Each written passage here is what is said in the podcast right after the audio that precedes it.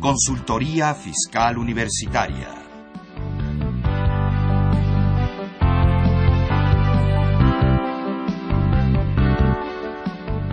Un programa de Radio UNAM y de la Secretaría de Divulgación y Fomento Editorial de la Facultad de Contaduría y Administración.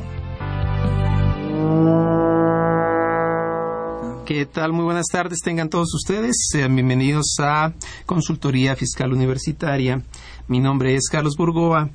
Y bueno, pues el día de hoy vamos a tener un tema que yo creo que a todos, ya después de que será prácticamente un año de que se echó a andar, pues ha tenido de alguna manera ya ya ha empezado, mejor dicho, la dinámica, ha empezado a tener ya algunos efectos y va es propiamente el tema del lavado de dinero. Este tema realmente, bueno, pues es bastante, bastante interesante y para ello tenemos a un invitado que, bueno, pues yo, lo diría que estamos de, ¿cómo se llama? Con, broche de oro, más que esto es apertura, no tanto cierre. Y es el maestro Ramón Ignacio Cabrera León. Él es licenciado en Derecho por la Universidad Nacional Autónoma de México y también es maestro en Derecho Administrativo y Fiscal por la Barra Nacional de Abogados.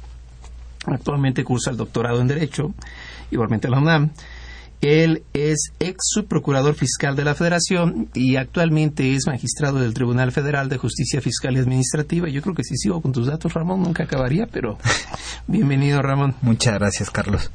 Si alguien sabe del tema, definitivamente es él. Sabemos que es todo lavado de dinero, tiene herencia del GAFI. Y bueno, pues quien tuvo presencia allá en Francia y estando presente con todos estos temas fue él. Para esto, pues recordemos que el programa es totalmente en vivo y ustedes se pueden comunicar con nosotros. Yo pienso que sería una muy buena oportunidad para todos los que tienen dudas, dado que si pudiéramos eh, buscar una buena interpretación y la debida referencia de la ley, pues hoy lo podemos tener. El teléfono en el que nos pueden llamar es el 5536-8989. Repito, 5536-8989 o la alada sin costo 01800 5052 688. Repito, 01800 5052 688. Recuerden que nos pueden contactar a través de Facebook, todo lo que son las redes sociales. Y por favor, manden toditititas sus dudas, sus comentarios y veremos que este tema no es tan difícil como parece, ¿verdad, Ramón? Así es, Carlos. Es un, es un tema muy apasionante porque, bueno, al final del día estamos viendo cómo los delitos que están lastimando severamente a la, a la sociedad y, y, de alguna manera los que más alto impacto tienen en, en, la vida social, como es el narcotráfico, el robo, el secuestro, la extorsión, eh, tienen una, una, finalidad, que es la de obtener recursos, obtener dinero de esa actividad criminal.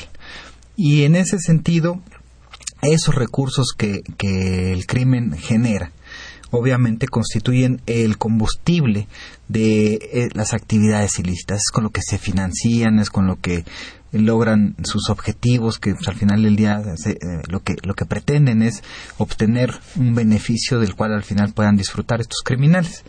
Y esto, bueno, hace que en la medida en que están más fortalecidas las organizaciones criminales, obviamente estas son cada vez más radicales, cada vez son más cruentas y perversamente mejor organizadas. Digamos que, que hoy en día tenemos muchos casos de esta, de esta naturaleza y precisamente lo que tenemos que, que, ver es cómo combatir como sociedad ese fenómeno, cómo podemos ayudar, cómo podemos poner cada quien nuestro grano de arena y que podamos de alguna manera eh, ayudar a desmantelar las redes de financiamiento de la actividad criminal. Y bueno, para esto justamente está diseñada la ley. La ley se pensó en un, en un primer momento, bueno, como parte del cumplimiento de las obligaciones que, que como parte del Grupo de Acción Financiera Internacional México había asumido, en donde, bueno, en este grupo están todos los expertos del, del mundo, de los países más, más importantes, desde el punto de vista económico y en él se han tomado eh, distintas medidas para combatir eh, primeramente lo que es el, lavado de dinero.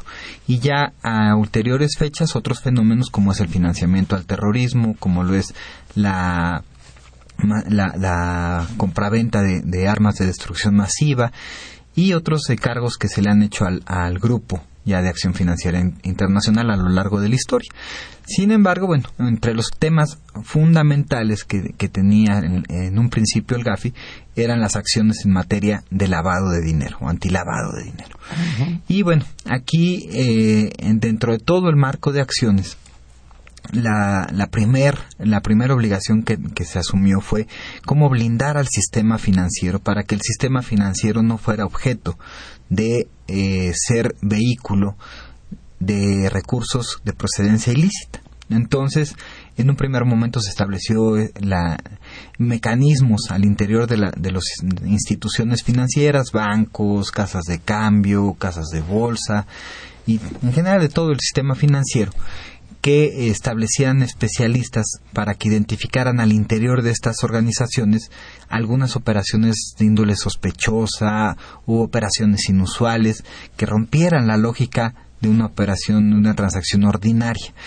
Y en ese sentido, este, los bancos establecieron al interior de cada, de cada institución estos comités que hacen estos análisis, donde van conociendo a los clientes, donde van analizando el perfil transaccional, el perfil financiero de sus clientes, y en el momento en el que alguno se, se sale de, sus perfiles ordinarios, en ese momento pues brincan los primeros focos de alerta. En ese momento los bancos hacen un análisis, ven qué es, cuál es la, la situación específica de, de la operación u operaciones o cuenta que les está llamando la atención o cuentaviente inclusive que les puede estar llamando la atención y finalmente si del análisis que, hacen advierten algún riesgo de que pudiera estar involucrado dinero del, crimen organizado, entonces lo hacen del conocimiento de la autoridad. Ese primer gran esfuerzo se hizo en, en, México, se implementó al momento de ingresar a, a, Gafi y los bancos por sus propios estándares internos eh, los, los, ya los habían venido adoptando. ¿Cuándo entra México al GAFI? México entra a Gafi en la década de los noventas.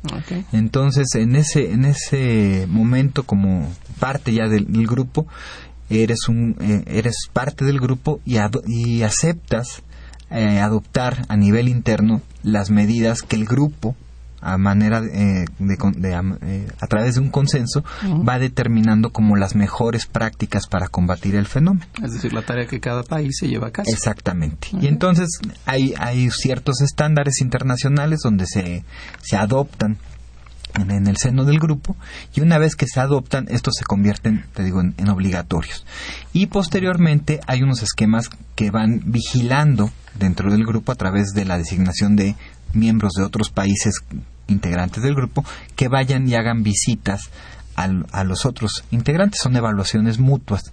Ah, en donde se nombra una comisión y esa comisión de especialistas va a verificar todos los puntos, todos los compromisos, el grado de cumplimiento y de eficacia que están teniendo los compromisos de, por parte de los países miembros.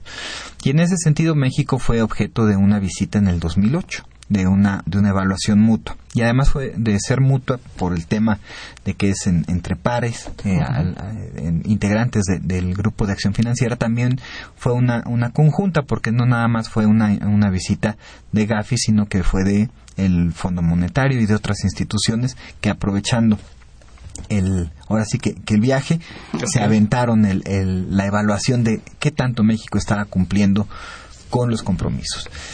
De ahí se observó que entre los temas que, le faltaban a México cumplir estaba el de la ley de prevención del lavado para unos sujetos que no son instituciones financieras, sino que son eh, personas que se dedican a ciertas actividades comerciales y de servicios que por la experiencia propia del grupo, de los años de trabajo, de, de las investigaciones que se han hecho, son las actividades económicas a las que con mayor frecuencia recurren los lavadores de dinero para estos procesos.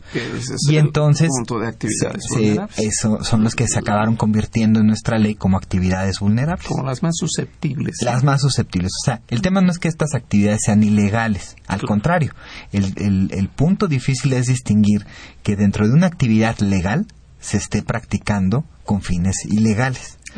Entonces, estas son con las que los criminales más, más, más usan para sus procesos de lavado. Entonces, al ser las más usadas, hay que tenerle especial atención. Ahora, esto no quiere decir que otras actividades no sean utilizadas, porque este fenómeno es un fenómeno que va cambiando, que van buscando nuevas metodologías, están buscando nuevas formas de, evadir los controles que van poniendo las autoridades. Y en ese sentido, el catálogo de, obligación de actividades vulnerables, que lo tenemos en un esquema rígido, no es un, un, esquema realmente limitante. Inclusive podrían estarse prestando actividades de lavado de dinero en actividades que ni siquiera están reguladas. Estética, restaurantes, Podríamos, la que quieras. Inclusive la originaria, que es precisamente las lavanderías.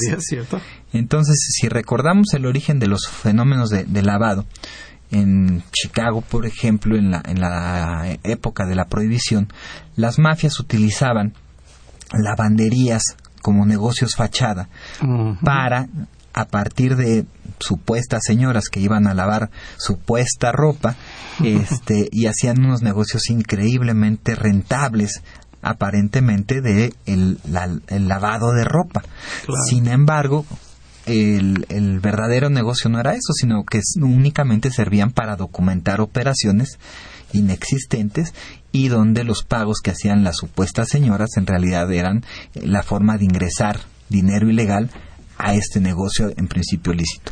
Y entonces si, si nos vamos al origen, esa primera actividad de lavado de dinero quedó excluida dentro del catálogo de actividades vulnerables. Y esto fue así porque obviamente ya, ha, pasado algún tiempo desde, desde los años 20 del siglo pasado a la, a la fecha. Y bueno, regresando al, punto de los cumplimientos, nos, nos hicieron notar que estábamos en falta en el tema justamente de regular estas actividades vulnerables por un lado. Y por otro lado que las de, que nuestro tipo penal de financiamiento al terrorismo y nuestro tipo penal de lavado de dinero tenían algunas deficiencias porque no atendían todos los aspectos que el estándar internacional solicitaba. Entonces fueron dos de las tareas más importantes, además de los temas de coordinación, temas de implementación de otras acciones, de reforzamiento de otras acciones que fueron materia de esa evaluación del 2008, dos de los temas centrales que, que quedaron como pendientes eran precisamente la emisión de una ley que regulara a los sujetos no vinculados a instituciones financieras, pero que eran los que se dedicaban a estas actividades que, te repito, de forma más recurrente se utilizan por el, el, crimen organizado para sus procesos de lavado de dinero. Y entonces en ese, en ese contexto es que se emitió la ley de lavado eh, pues ya prácticamente hace dos años, aunque esté en vigor desde hace un año. Y por otro lado se llevó a cabo la reforma de, al Código Penal en, para redefinir el delito de lavado de dinero en el artículo 400 bis y ahora 400 bis 1 también, así como los tipos penales de financiamiento al terrorismo y también las definiciones propias de la actividad terrorista. De tal suerte que ya con esas últimas modificaciones que se hicieron a principios de este año, que fueron aprobadas por el Congreso en febrero de este año, es que en la reunión plenaria del Grupo de Acción Financiera Internacional de este año, México logró acreditar el cumplimiento cabal y bajo los más estrictos estándares de, ahora sí que de los expertos, no es un tema que, sea cuestión interna o que bajo los ojos de mi compadre ya, ya cumplí, sino bajo los expertos internacionales que México ya tiene la suficiente normatividad y la suficiente operatividad en los esquemas de prevención necesarios para poder acreditarse como uno de los países que a la fecha cumplen con los más altos estándares de prevención. Es decir, como si hubiera logrado el ISO 9000, pero para efectos, para de, efectos lavado. de lavado. Ahora, entiendo yo que no todos los países miembros del GAFIN eh, han sido acreditados, ¿no? Algunos tendrán reservas, otros estarán este, en vías de... y México tiene ese logro que fue en febrero. En febrero de este y ya este, se tiene como referencia, pues que tenemos ya la posibilidad de, de contar con, con esa confianza, pues que ya México pasó. Y creo que es algo que la gente no sabe. La gente cree que fue capricho legislativo solamente interno, cuando en verdad es el compromiso comunitario internacional. Así es, Carlos.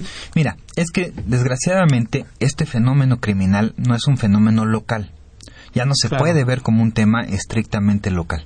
Sí se sufre en lo local, obviamente, pero es un fenómeno mundial.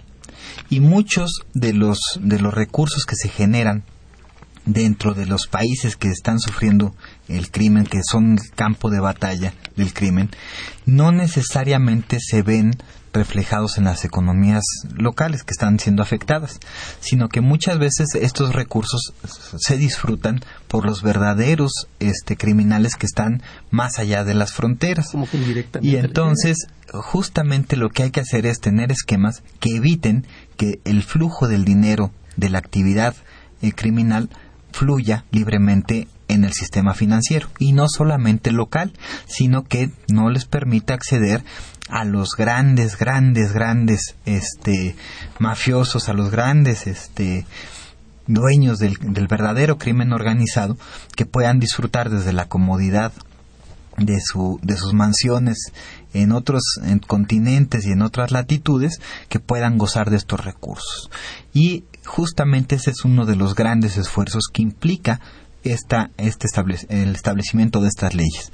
Por otro lado, nosotros como, como sociedad, te digo, debemos estar muy atentos porque debemos necesariamente la, la tarea de la seguridad pública pasa por un compromiso de todos tengo un amigo que refiere, si cuidamos al orden, el orden nos va a cuidar.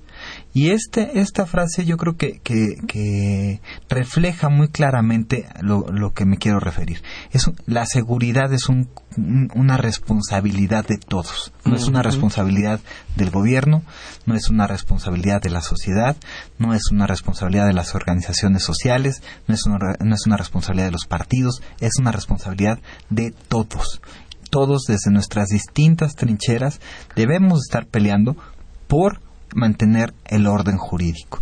¿Y por qué es importante esto? Pues, pues, justamente para que ese orden jurídico nos cuide a su vez a nosotros. Y en este sentido, bueno, el, el, papel de la sociedad es un papel fundamental de hacer valer la ley, de denunciar lo que está observando, de ver de qué manera evita el consumo, de qué manera evita consumir productos piratas, de qué manera evita este alentar la trata de personas, de qué manera evita de alguna manera contribuir directa o indirectamente al fortalecimiento de estas grandes organizaciones criminales. Fíjate que eso que comentas es muy cierto. Me adelantaré quizás un poco a lo que es el contenido de la ley. Si alguna persona tuviera por actividad la ilicitud respecto de la trata, respecto de lo que queramos pensar. Se dedica obviamente a la ilicitud a través del uso del efectivo generalmente porque creo que nadie, no creo que alguien vaya a pedir pagar con tarjeta y que le quieran expedir su CFDI. Desde luego es una situación que se encuentra a la sombra de la verdadera este, formalidad. Claro que por eso se lava. Si se le permitiera a esa persona con el fruto de su crimen eh, ir a comprar plácidamente y de manera descuidada un auto, por poner el ejemplo, y nadie le pone el alto, lo que va a suceder es que está listo para su siguiente golpe. Exactamente, exactamente. De hecho, cuando observamos el contenido de la ley, la ley se construye a partir de dos grandes pilares. Un pilar que es el tema de cómo evitar que el efectivo sea utilizado dentro de la economía. Primero. Y otro gran pilar, el de generar información. Ahí donde ya el tema de que si es en efectivo o en cualquier otro medio pasa un segundo plano. Ahí lo importante es el tema de la generación de información. Entonces, en lo que es la ley de prevención, este primer pilar, pues bien, bien, lo, bien lo dices. ¿Qué es lo que genera el crimen? El crimen lo que genera es dinero en efectivo, porque el grueso de las actividades criminales se realizan en efectivo.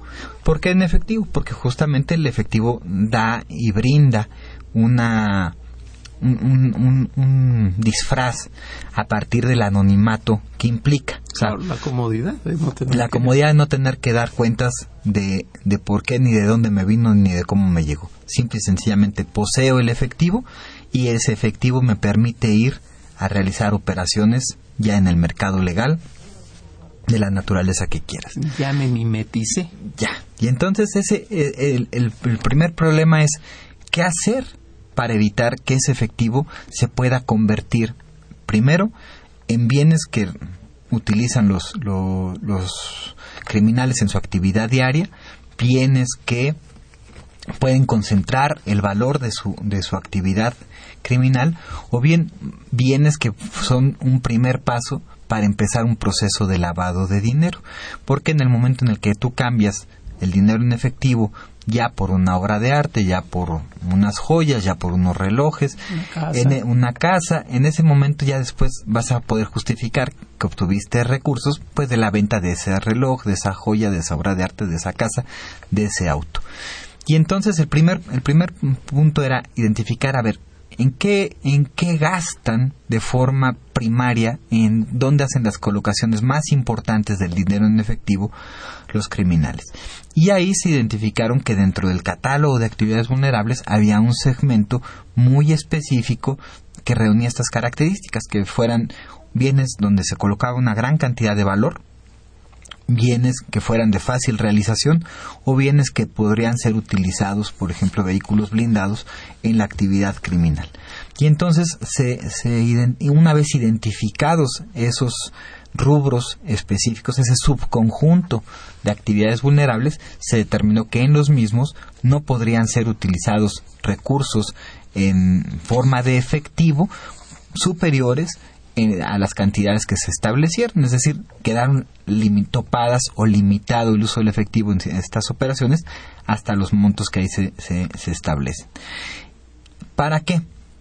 Para obstaculizar. Obviamente no es ni la panacea ni va a ser la solución a todo, pero fue un gran paso para poner un, una, un, obstáculo, al, al primer proceso de lavado de dinero. Entonces los dejamos con el problema de, bueno, ya tengo el dinero y ahora no lo ¿Qué le hago? No lo puedo colocar.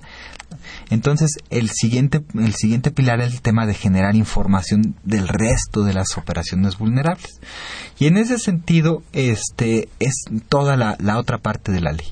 Ahora, para, para tener una idea más o menos clara de, del problema que, en el que se convierte el manejo del efectivo, lo podemos mm, recordar con el caso aquel del ciudadano naturalizado de origen chino, al que a quien le encontraron al copelazo cuello, a quien le encontraron cerca de 400 millones de dólares en efectivo. En efectivo, así es, no le encontraron tarjetas. Entonces, hay que qué le pasó a esta persona? Obviamente su actividad criminal era altamente rentable. Sin embargo, no logró generar una, una infraestructura de lavado de dinero suficientemente efectiva que le permitiera convertir ese dinero que estaba ganando de, la venta de los este, precursores químicos que, que, vendía disfrazados a través de un laboratorio farmacéutico que, que supuestamente se dedicaba a la, a la, elaboración de medicinas y que realmente no la servía de pantalla y pretexto para adquirir sustancias controladas. Pero no, al no tener esa capacidad de, de procesar el, ese dinero que le estaba llegando de forma ilegal, obviamente le empezó a ganar la velocidad y no le quedó de otra más que empezarlo a guardar y guardar y guardar y guardar y guardar y guardar hasta que prácticamente su casa pues, parecía bodega de, de, banco, ¿no? O bóveda. Pero este, ahí lo, lo importante fue eso, que, que, nunca tuvo la capacidad de poder hacer la colocación de esos 400 millones de dólares en el sistema financiero. Donde ya lo, una vez introducidos, pues ya les resultaría muy sencillo mandarlos de aquí para allá al otro lado del mundo a dos clics de distancia, ¿no? Entonces, ese es el, el, a dos clics de distancia, sí. porque es nada más apretar un botón, botón y aparece en el otro lado. ya se fue, así es. Y entonces eso le va dando un grado de complejidad al fenómeno, que es justamente lo que platicábamos hace rato. El tema tiene que verse ya de forma global. Porque al final del día, si el dinero llega a otra jurisdicción y en la otra jurisdicción ya llega como producto de los laboratorios de este señor y después regresa vía líneas de crédito respaldadas por los recursos que dio, pues obviamente aquí ya va a venir y, oiga, y ese dineral que tiene, ah, pues son de los créditos que tengo, ¿y cómo los paga? Pues de mi negocio.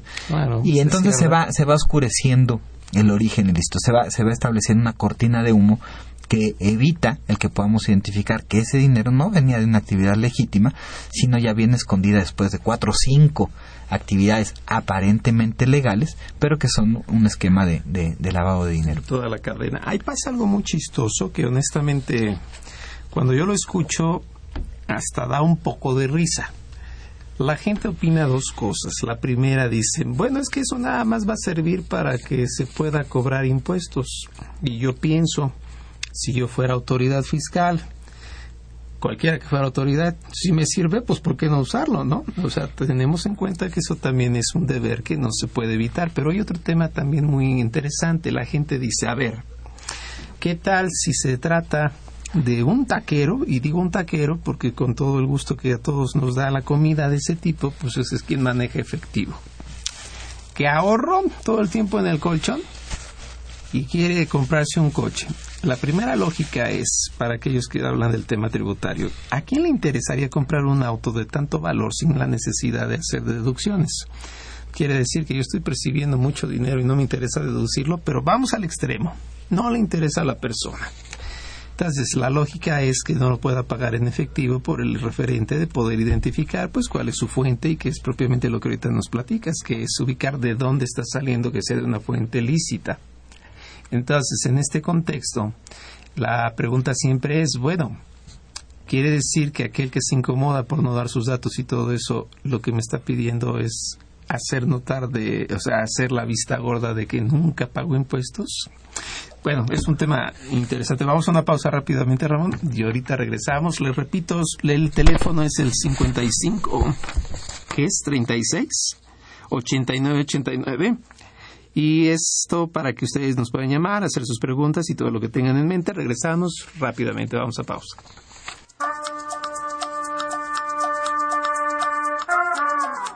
¿Piensas poner un negocio? ¿O tienes un negocio y quieres mejorar su desempeño?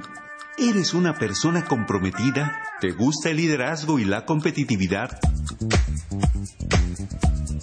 Entonces la revista Emprendedores es para ti. Con 26 años de experiencia, es un referente obligado para guiar a la pequeña y mediana empresa e impulsar la actividad económica de nuestro país. Informes y suscripciones en publishing.fca.unam.mx o bien comuníquese al 5616 1355. Emprendedores, la revista, publicación bimestral.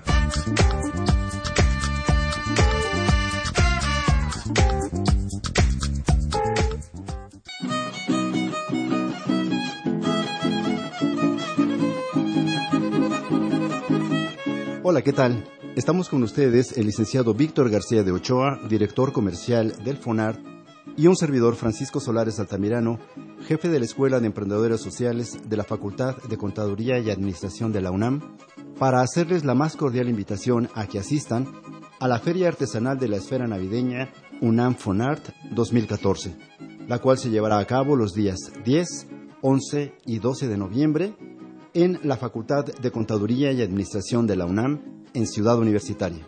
Gracias, Francisco. El objetivo de este evento es conseguir espacios para una comercialización justa de los artículos que realizan nuestros artesanos.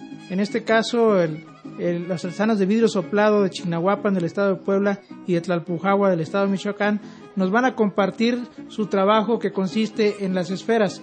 Y bueno, pues queremos que nos ayuden y vengan a adquirir los artículos a un mejor precio, que vengan las familias, la comunidad universitaria a acompañarnos a obtener estos artículos y a aprovechar el desarrollo de nuestros pueblos en, este, en esta elaboración de productos.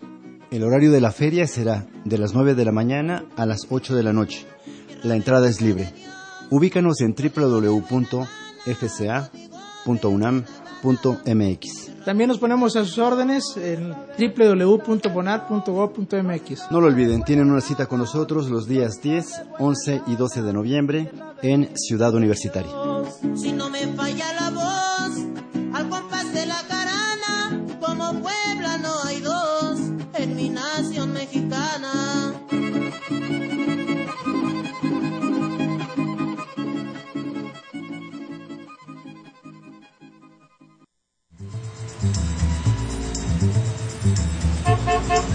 va a llevar la revista Consultorio Fiscal único en su género Aquí encontrará los artículos y sugerencias en materia contable, fiscal y administrativa. Ahora consultorio fiscal, desde la calle, más cerca de ti. Esta es su información caliente, señor, señora. Con más de 25 años en publicar artículos, noticias fiscales y opiniones de especialistas. Es útil para el empresario, el contador, el administrador o la persona física. En ella encontrarás todo lo del SAT, IVA, ISR, Infonavit, prestaciones, testamentos, contabilidad electrónica, ley aduanera, medios de defensa, lavado de dinero, pensiones IMSS, ISTE, aguinaldos, miscelánea fiscal, entre otros temas. Acérquese, la tengo en colores, azul, rojo, verde, naranja, todo para los gustos de la damita del caballero. Suscríbete en www.consultoriofiscalunam.mx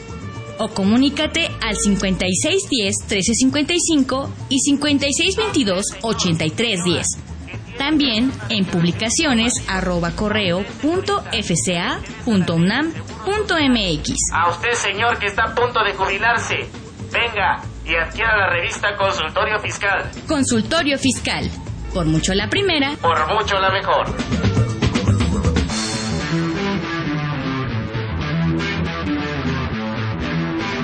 Muy bien, pues ya estamos aquí de regreso y tenemos la revista Consultorio Fiscal, es el número 605. Y pues miren, como cada semana, eh, les vamos a regalar 15 revistas a las primeras 15 personas que nos llamen. Y realmente, pues lo único que necesitamos es oírlos muy contentos y que digan que va a ganar el Pumas el siguiente fin de semana. Y ya con eso es suficiente. Fíjense muy bien. Consultorio Fiscal ahora trae unos temas muy importantes. Dice, habla de la quinta modificación a la resolución miscelánea escrita por Sergio Santinelli, que la verdad resulta bastante interesante porque aunque no lo creamos, resulta que las personas morales ya se pueden poner en suspensión de actividades. Nadie lo sabía, nadie lo esperaba y ahora ya lo trae la quinta modificación y también algunos otros temas que son importantes. Olivia Castañeda habla de las revisiones electrónicas y también es algo que se avecina para el siguiente año. Entonces yo creo que vale estar la pena, obviamente, bien, bien, bien, bien, bien, este, enterado del tema. Y hay un artículo que a mí en lo personal me llama la atención.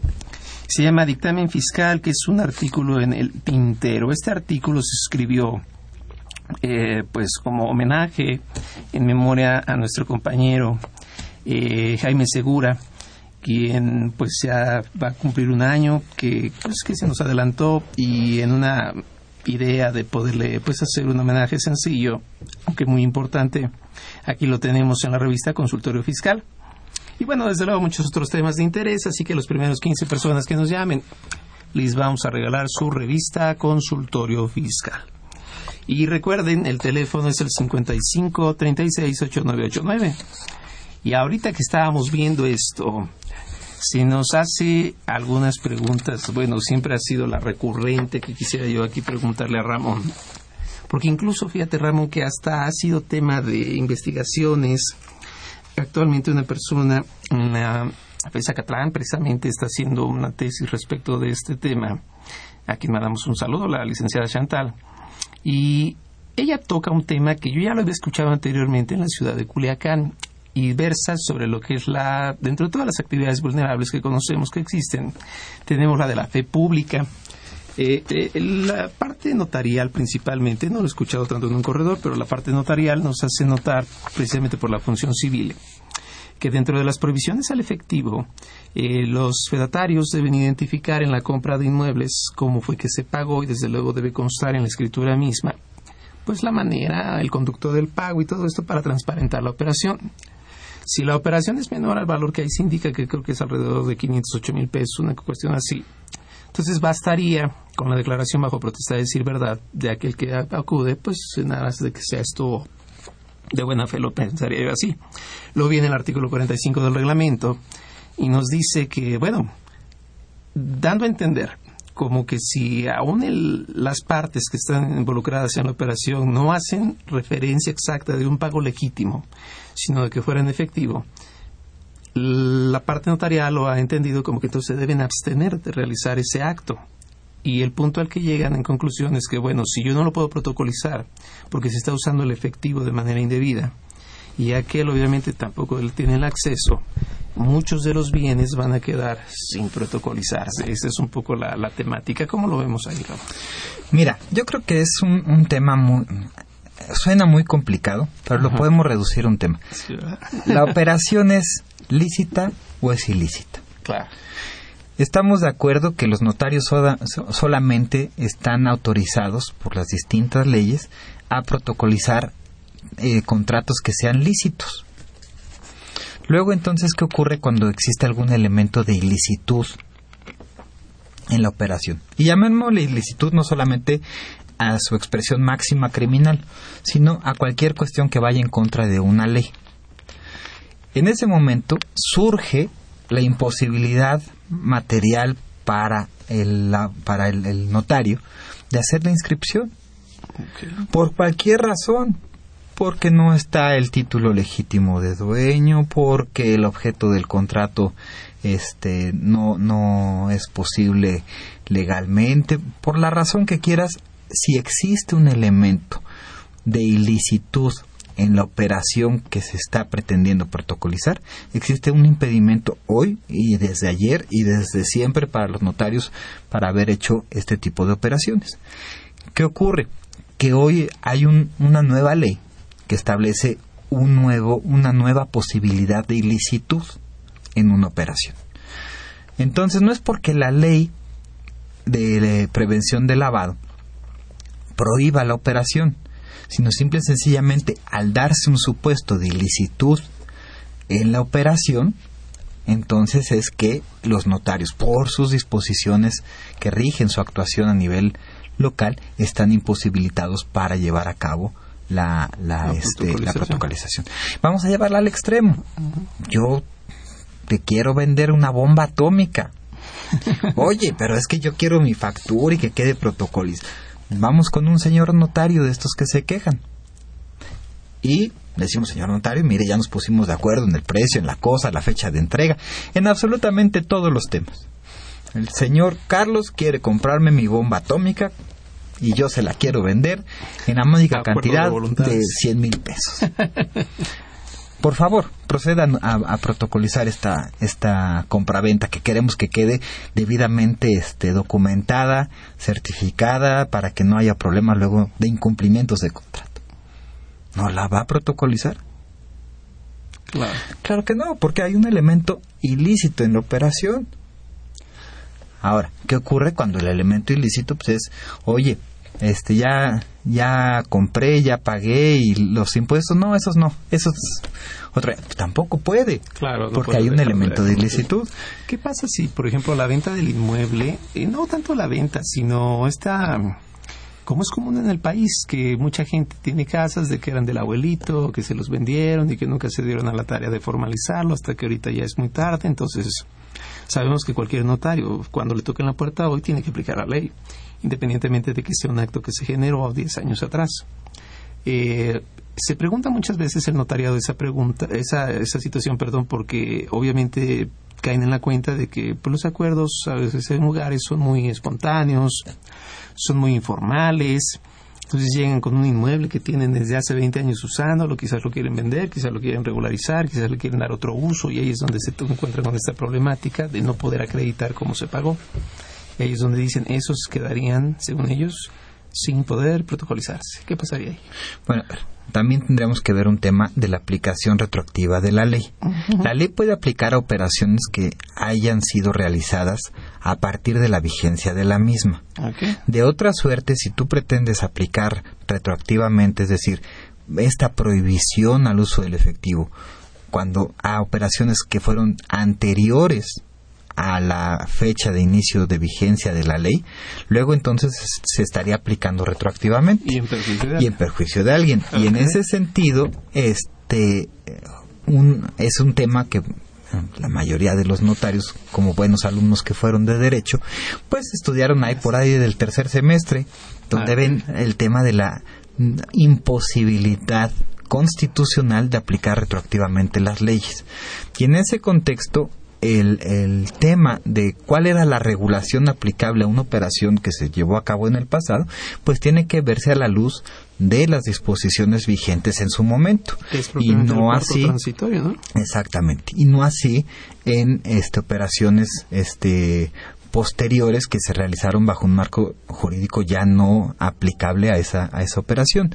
Entonces es un tema de interpretación, sí, pero con toda la certeza que da la parte constitucional de que las fechas son, siendo ciertas, marcan de una manera objetiva las operaciones que quedan reguladas por esta ley de alguna manera, como es el tema de la limitación para la liberación de las obligaciones que implica el, artículo de la prohibición al uso del efectivo de aquellas operaciones a las cuales no aplica la ley en ese sentido.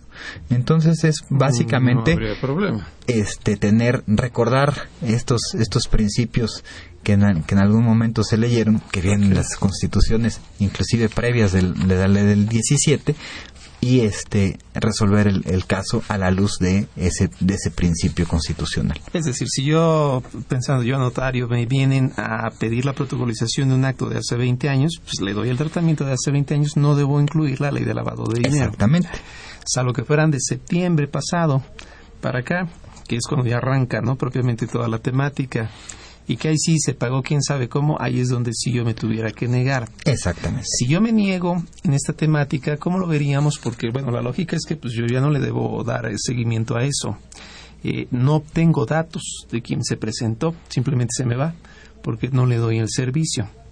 El otro, pues no puede acreditar su propiedad, pese que fuera un derecho aparentemente legítimo.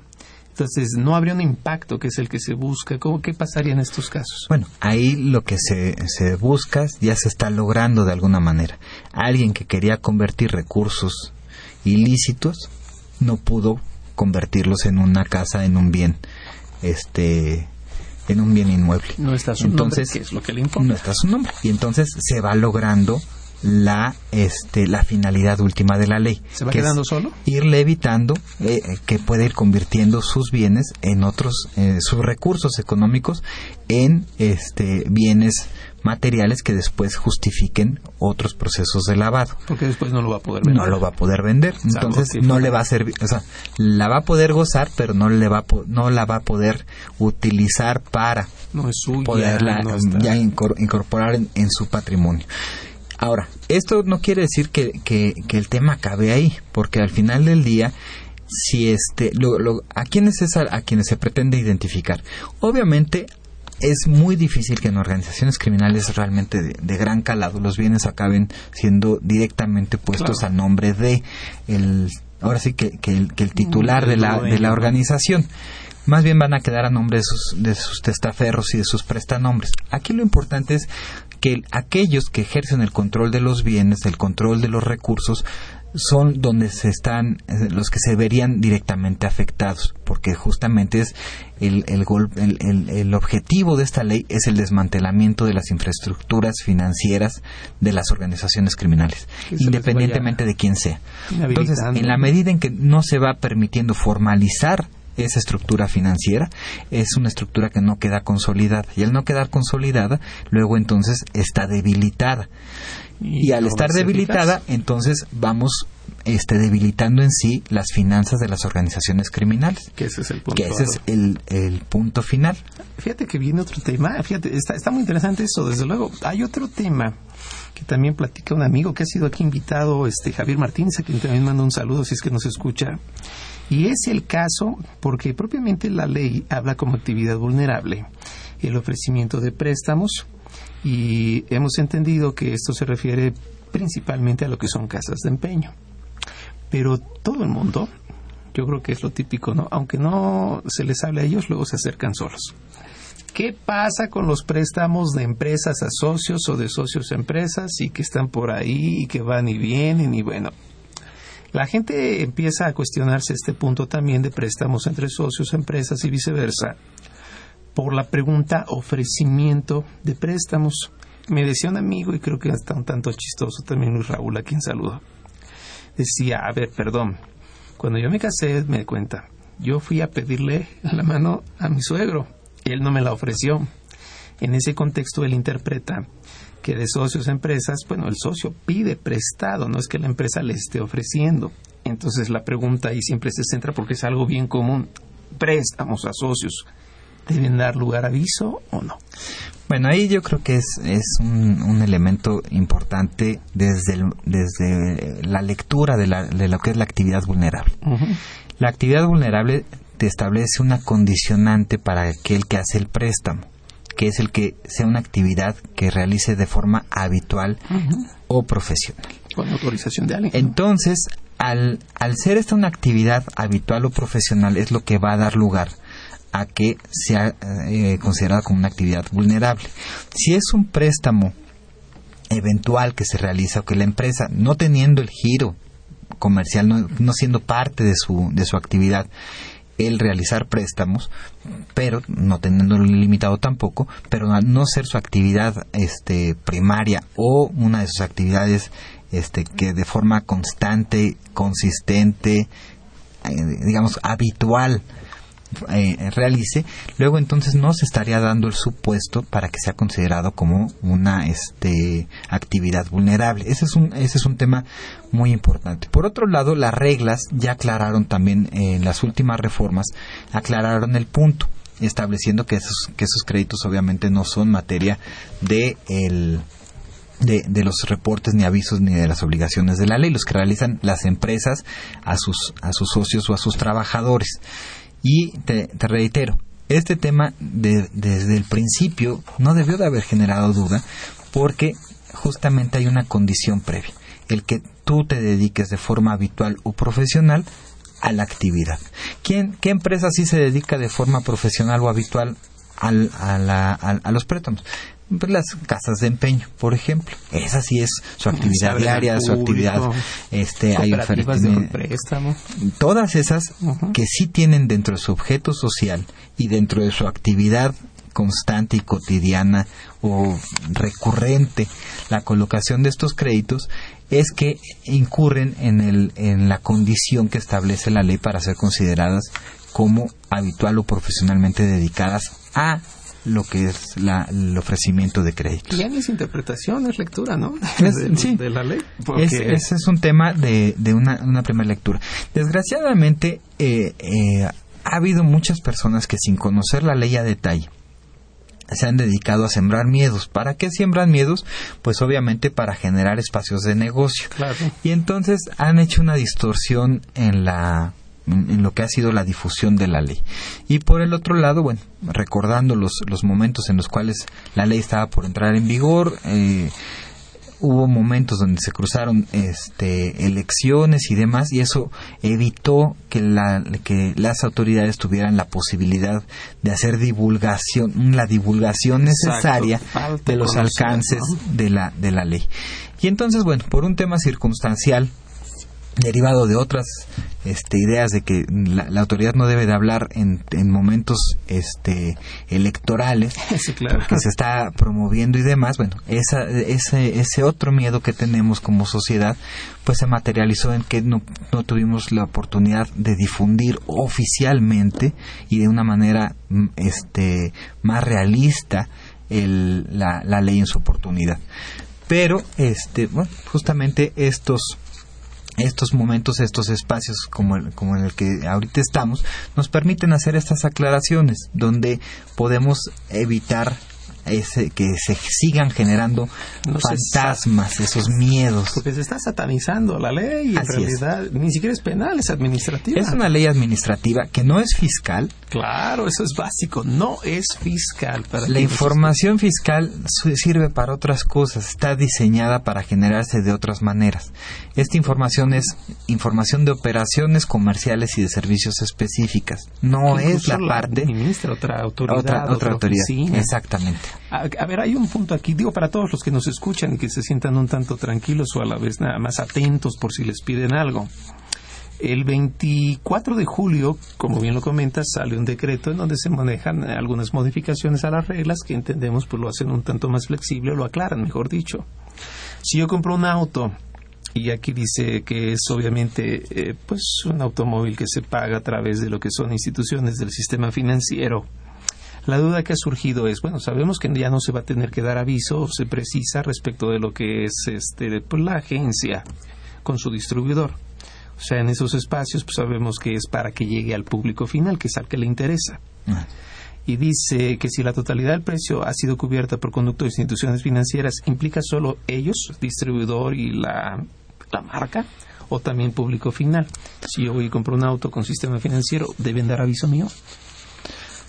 A ver, ese es, ese es un, un- un tema también muy, muy importante. A ver, en la parte de la prohibición al uso del efectivo, obviamente no, no entra el supuesto porque estamos hablando de eh, financiamiento y por tanto no hay uso de, de- efectivo. Ahora, en relación con el alcance que tiene la, la, la, la regla,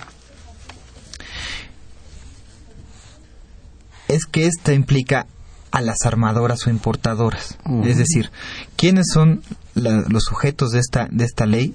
Pues los que se dedican a armar o a importar los vehículos terrestres se realice con las empresas que sean sus distribuidores y la totalidad del precio haya sido cubierta por conducto.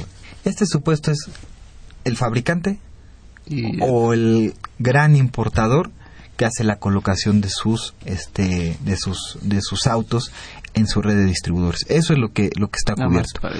voy En el distribuidor hacia sus clientes en tanto no es armador y en tanto no es el importador, no entra dentro del supuesto de, de excepción, de trato excepcional que- que da la, la propia ley. Y ahora, obvio- es obvio que ahí el, el, el número de importadores y de, de armadores pues es un número mucho más reducido y es un tema mucho más acotado y además el volumen de operaciones por sí mismo está cuidado porque son operaciones que los pro- el propio sistema financiero ya está vigilando. ¿no? Ok, lo mismo si compro una casa, pensémoslo así, y dice que es de primera venta, y en la lógica de primera venta también que concurra al financiamiento de una institución financiera, tampoco habrá el aviso. Exactamente, ahí se, se hace un descargo para las, las constructoras para tratar de evitar que éstas eh, tengan una carga administrativa adicional y al final del día son operaciones que están siendo cuidadas por la intervención del sistema financiero. Como te decía al principio, las instituciones financieras de tiempo atrás ya tienen estos esquemas de prevención y de control y de aviso a la, a la autoridad la. Ellos siguen cumpliendo su normatividad ellos siguen cumpliendo la suya. Y en ese sentido, este, ellos, digamos, los procesos de lavado están ya precubiertos ahí. Ok, como que se alenta además, ¿no? Se está alentando lo que es eh, la vivienda y cosas de ese sentido. Exactamente. Y bueno, la presencia siempre del sistema financiero pues nos da un aval de que las cosas van un poquito bien. Híjole, hay, hay muchas, eh, si, lo mismo, si yo le estoy prestando dinero a empleados de lo que sería un grupo empresarial, tampoco debo, por aquello de las cajas de ahorro que se organizan ellos. Tampoco, Tampoco tendrías que darlos. Ahora, hay que tener cuidado porque si dentro de tu actividad este primaria no está el de los préstamos, pero ya empieza a ser una actividad recurrente y empieza a ser, digamos, dentro de un grupo empresarial, una, una empresa que de- solamente es utilizada para los flujos de préstamos, entonces ahí sí se puede estar eh, incurriendo en un tema de habitualidad. Sí, porque ofrecimiento. Entonces ahí sí, este, no obstante que en un principio se podría decir, oye, pero es que yo no me dedico a los créditos, bueno, espérame, tu volumen de operaciones, tu giro, este, ¿qué más haces además de prestar dinero? No, pues nada más presto dinero, Ah, bueno, entonces habitualmente sí, te estás claro. dedicando a la actividad, ¿no? Sí, claro, claro. No, no, no es tan sencillo esto. Y, y no es, como bien lo decías, no es una situación local.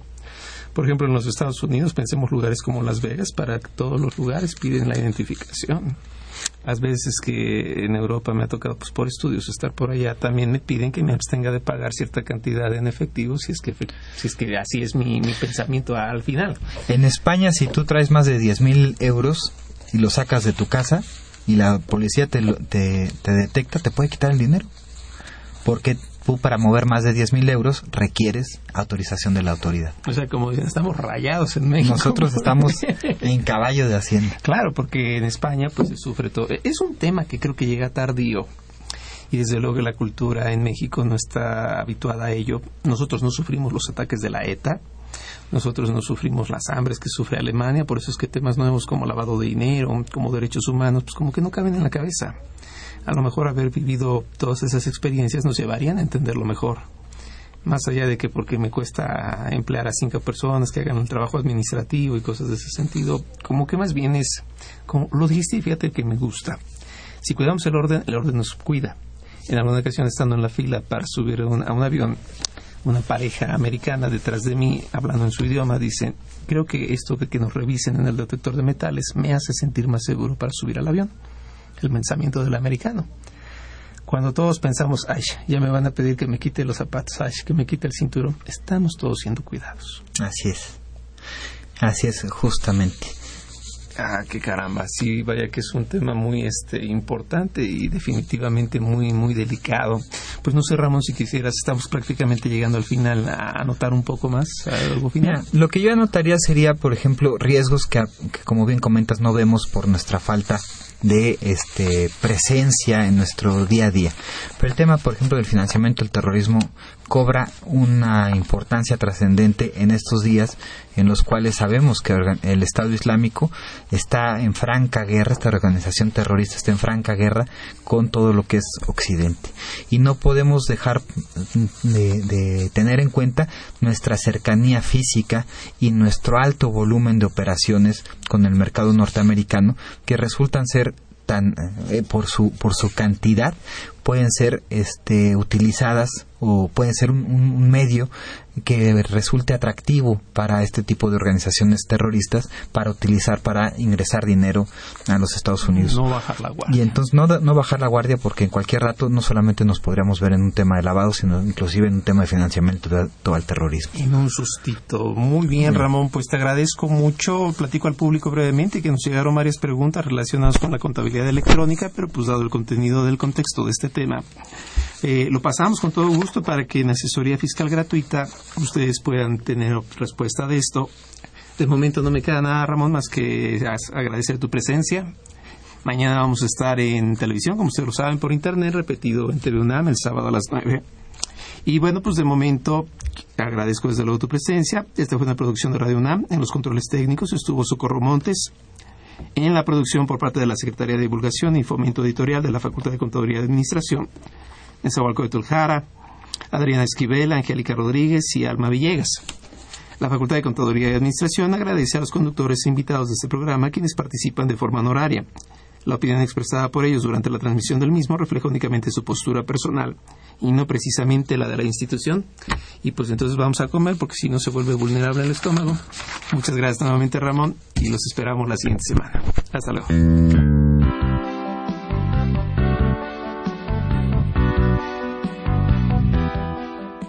Consultoría Fiscal Universitaria.